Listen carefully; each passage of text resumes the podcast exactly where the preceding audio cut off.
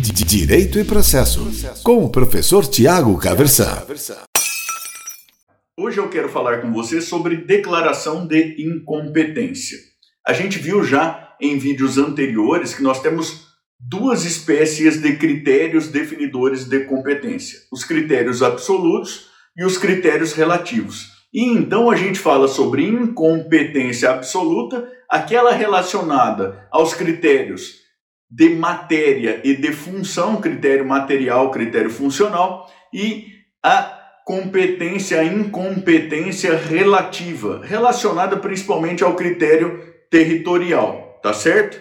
A gente viu já que algumas exceções tudo mais. Agora, importante, identificada incompetência absoluta, incompetência relativa, como que é a arguição, como que é a declaração, quais os efeitos. Vamos tratar primeiro então de incompetência absoluta.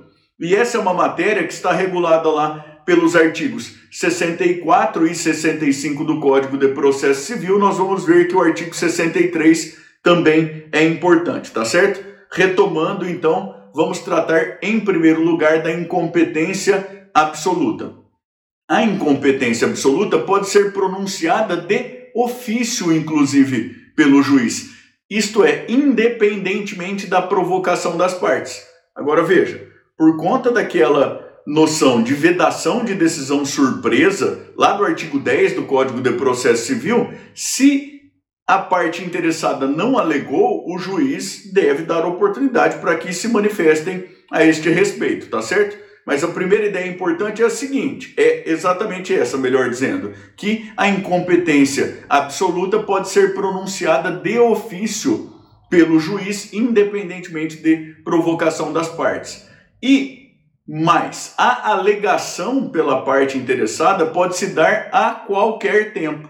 Então é daquelas matérias de ordem pública que podem ser pronunciadas a qualquer tempo, em qualquer grau de jurisdição.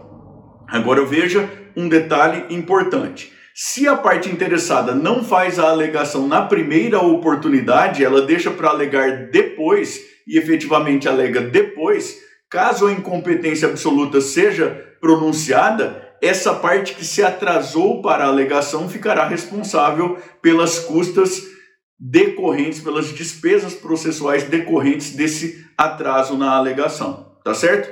Então, de novo, pode ser pronunciada de ofício, a parte pode alegar a qualquer tempo, mas fica responsável aí pelas custas desse atraso. Caso seja pronunciada de uma ou de outra forma a incompetência absoluta, o que o juiz vai fazer é determinar que os autos sejam remetidos ao juízo competente. Isso vale para a justiça comum, tá certo, pessoal? Vai determinar que os autos sejam remetidos ao juízo competente. O juízo competente, ao receber o processo, ele vai verificar se é necessário anular algum, algum ato decisório, algum ato com cunho decisório que o juízo anterior, que era absolutamente incompetente, tinha proferido. Até que seja anulado o ato decisório do juízo absolutamente incompetente conserva a sua eficácia. Chegando ao juízo competente, esse juízo competente vai verificar se é o caso de anular algum ato com cunho decisório. Isso até nessa noção aí de aproveitamento dos atos processuais, que é uma noção que permeia o Código de Processo Civil de 2015. A gente pode eventualmente até criticar, mas a ideia no Código de Processo Civil de 2015, ainda legislação infraconstitucional, pelo menos, portanto, é esta, de aproveitamento dos atos sempre que possível, tá certo? Então, sobre incompetência absoluta, essas três ideias chaves aí pode ser pronunciada de ofício, a parte interessada pode alegar a qualquer tempo, pronunciada a, in, a incompetência, remete os autos ao juízo competente que verificará aí a necessidade de decretação de nulidade e aí dos efeitos e tudo mais é, da, dos atos decisórios proferidos lá pelo juízo absolutamente incompetente, tá certo? Agora vamos lá para incompetência relativa. A incompetência relativa, como regra, não pode ser pronunciada de ofício pelo juiz. Ela deve ser alegada pela parte interessada. Eu digo isso como regra por conta daquilo que está lá no artigo 63, parágrafo 3 do Código de Processo Civil, que é a previsão de que, antes da citação, o juiz pode pronunciar de ofício a ineficácia de cláusula de eleição de foro se considerar que ela é abusiva. Então vejam, no Brasil é possível que partes que estejam em paridade negocial e que negociem livremente estabeleçam por escrito cláusula de eleição de foro. Então vejam, independentemente daquelas previsões do Código de Processo Civil de competência territorial, as partes convencionam que eventuais litígios serão solucionados aí em um determinado foro que elas escolhem. Imaginem que uma parte é, resida aí em Londrina, por exemplo, outra parte resida em Maringá, aqui no estado do Paraná, as partes convencionem lá a Pucarana como foro de eleição. Acontece que, se o juiz identificar que essa é uma cláusula abusiva, consta em um contrato de adesão entre partes que não estão em paridade negocial, uma delas é, é vulnerável negocialmente em relação à outra, e veja isso independentemente de se tratar de relação de consumo, se o juiz verificar que a cláusula é abusiva, ele pode reputar a sua ineficácia, ou seja, não vai produzir efeito neste caso aqui.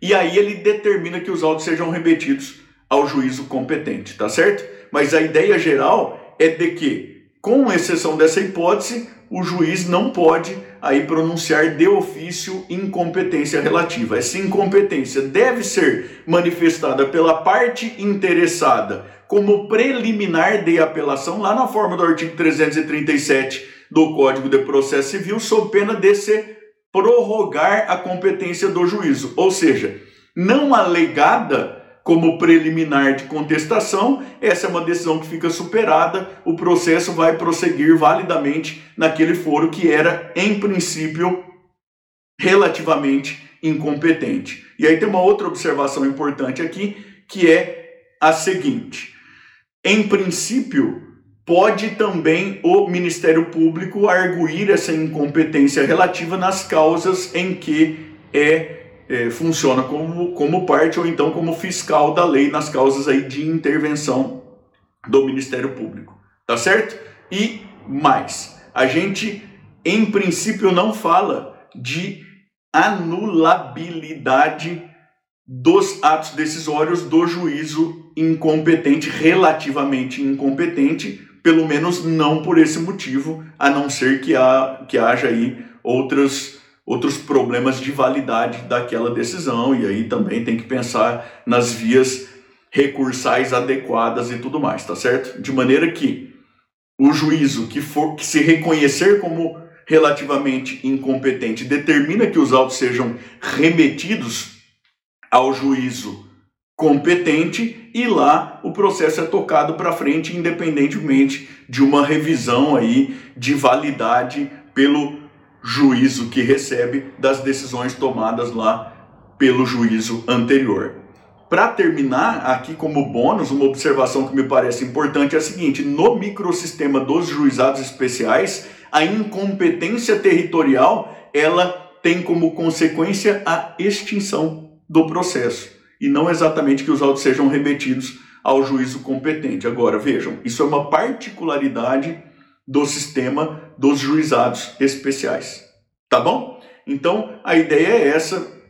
Aí a gente tem, retomando de maneira bastante rapidinha, lá na declaração de incompetência é, absoluta, que pode ser pronunciada de ofício, que a parte pode interessada pode alegar a qualquer tempo que os autos, em caso de reconhecimento da incompetência, são remetidos ao juízo competente, que vai fazer aí um juízo de validade das decisões anteriores tomadas pelo juízo que era absolutamente incompetente. Na incompetência relativa, a ideia é de que o juiz, em regra, não pode pronunciar de ofício essa incompetência relativa, que a parte tem como oportunidade a o momento preliminar da contestação para fazer a alegação da incompetência relativa e que é, a gente não tem aí essa anulabilidade em princípio dos atos é, decisórios do juízo relativamente incompetente. Tá bom? Direito e processo, com o professor Tiago Caversan.